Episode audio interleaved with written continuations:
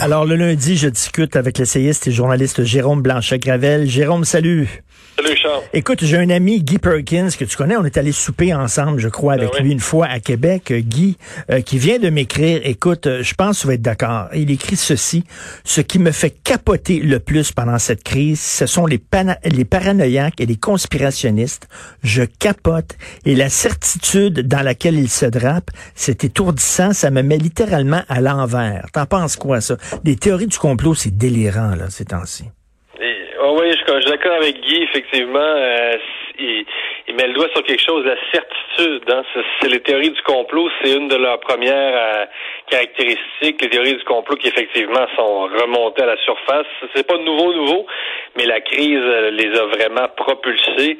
Et effectivement, leurs adeptes ont vraiment l'impression de tout comprendre. hein. Mm. C'est vraiment le, le propre. Donc, je réfléchissais un peu hier euh, et euh, non, je trouve que les théories du complot finalement fonctionnent un peu comme la religion. Euh, c'est parce que ça ça donne à leurs adeptes vraiment c'est ça cette impression euh, de rendre lumineuses euh, des réalités obscures, cachées. Euh, on a l'impression que qu'on rend euh, lisible finalement des, des réalités euh, euh, qui étaient illisibles. hein. Donc de, faire euh, de, de faire la lumière sur des choses qu'on comprend pas. Et euh, évidemment, la crise nous, nous rappelle à quel point finalement on est fragile comme humanité. Là, Euh, ça, Mm. ça nous frappe et, et c'est un des.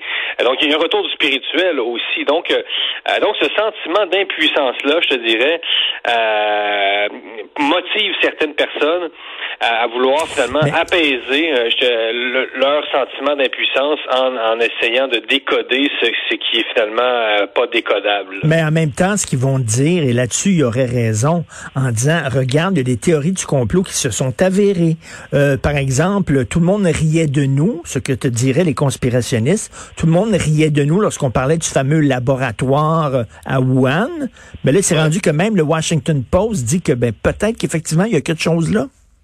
Oui, effectivement, c'est- peut-être l'un l'un- l'un des seuls arguments euh, avec lequel euh, avec lesquels je suis d'accord quand euh, euh, les, adeptes du théorie du complot nous, euh, nous répondent, c'est qu'effectivement, le complot, ça existe. Donc, si on passe notre temps, Richard, à dire que euh, tout est théorie du complot, évidemment, ça nous permettra plus de voir les vrais complots, ok, Oui. dans, dans la mafia et tout ça. C'est- vrai qu'il y a des complots qui ont existé. Ceci dit, euh, c'est toujours une question de degré.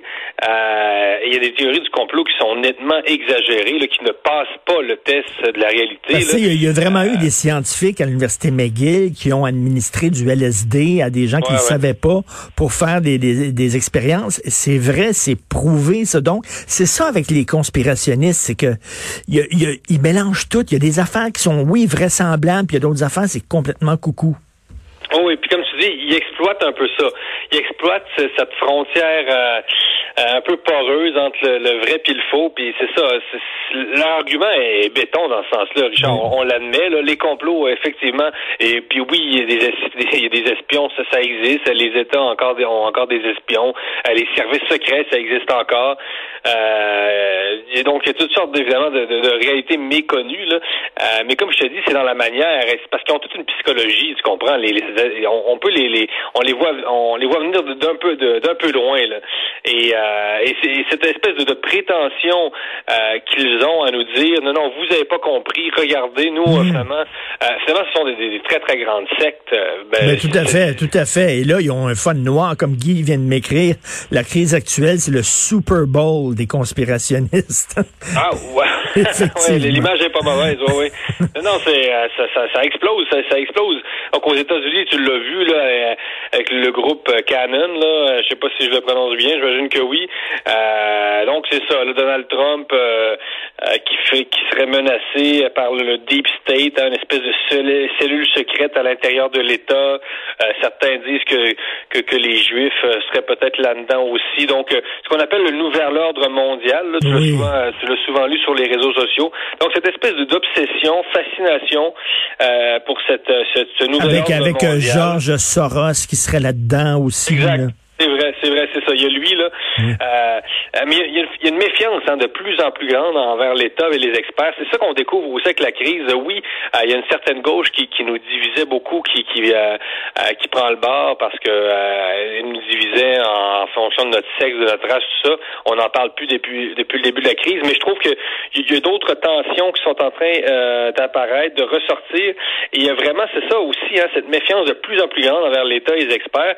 Euh, euh, autant on utilise de plus en plus la technologie, autant il y a une science dont on se méfie. Et donc, il y a tout un discours vraiment anti-scientifique, Richard, qui est en train de se mmh. développer, euh, notamment ben, toute la réalité des vaccins puis tout ça. Donc, il y a vraiment une méfiance envers les experts. Donc, je trouve que je suis un peu inquiet, là. Ben oui, quand tu regardes les États-Unis, les gens armés puis tout ça, là, qui disent qu'ils sont, il faut lutter contre le gouvernement fédéral, qui euh, le gouvernement, excuse, de notre État, euh, qui nous impose le confinement, tout ça. Et euh, Trump qui les encourage, c'est très inquiétant. Ça en même temps, ça fait partie de l'ADN euh, américaine, hein, cette espèce d'idéologie libertaire, cette méfiance justement extrême envers l'État. Euh, donc, ça fait partie depuis le début avec les armes à feu. Donc, l'État, c'est une menace à nos libertés. Donc, ça ressort assez souvent dans, dans l'actualité américaine. Euh, mais là, c'est encore plus fort parce que là, écoute, ça, reste une question de vie ou de mort. Là. Euh, mais, mais c'est vraiment un drôle de peuple. Les Américains, franchement, là, ils ont, ils ont, une certaine résistance là à, je sais pas comment dire, à la aux intempéries euh, de, des époques. Je sais pas comment appeler ça, mais mais, mais, mais, vraiment, ils sont en tête, ils sont têtus les Américains. C'est fascinant de voir ça. Euh, en même temps, ils sont assez unis dans leur. Et, et, en même temps, en même temps, quand Trump critique l'Organisation mondiale de la santé, ben il a raison. Oui. Il a raison. Ils sont à genoux devant les Chinois, l'OMS.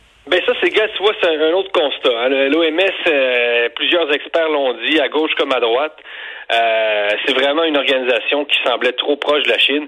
Mais c'est ça, quand je dis, qu'on, Richard, qu'on va sortir plus divisé euh, de la crise, oui, à l'intérieur de nos sociétés, pas, pour les raisons évoquées, pas, pas, pour à cause de la, race, de nos races, de nos sexes, de nos euh, groupes culturels, comme euh, le, voulait une certaine gauche. Ça, je pense que euh, on, on, on, a regagné de la cohésion sociale, mais à l'international aussi, on va sortir très divisé parce que ce qu'on constate, c'est que euh, les grandes organisations internationales comme l'ONU, euh, finalement, ont permis dans les, dernières années à, des pays de jouer un rôle beaucoup trop grand. Et c'est euh, dans, des affaires qui, dans, pour lesquelles ils n'avaient pas nécessairement les compétences. Là, je, je rappelle qu'en ce moment, sur le Conseil de, des droits de l'homme de l'ONU, il y a l'Afghanistan et le ben Pakistan. Là, comprends ce que je veux dire. Donc, tu sais, il y a des pays qui, euh, euh, qui sont préoccupés de la, donc la Chine qui a un, point un, poids considérable dans l'OMS, mais que la Chine qui est pas nécessairement euh, une pro de la santé, on, le voit du moins des épidémies là et, et des virus. Donc, c'est assez curieux. Donc, on prend conscience que euh, oui, la nature des, grandes organisations internationales, c'est d'accorder de, de, un rôle un peu à tous les pays, parce que c'est ça le multilatéralisme. Mais ce mythe-là éclate, et donc le, mythe euh, de l'ONU, finalement, si euh, c'en est un, ben, est en train d'être affecté par ça. Là. Oui, oui, on, on, moins confiance dans les organisations internationales au sortir de la crise. Oui, les nouvelles fractures, les nouvelles fractures, ça va être les nations contre justement les, les, les organismes supranationaux. Euh, ça. va être ça vraiment qui va diviser les gens. Merci beaucoup, euh, Jérôme. Passe une, excellente, une excellente semaine. Bonne semaine à tous. Bye. Jérôme Blanchet-Gravel.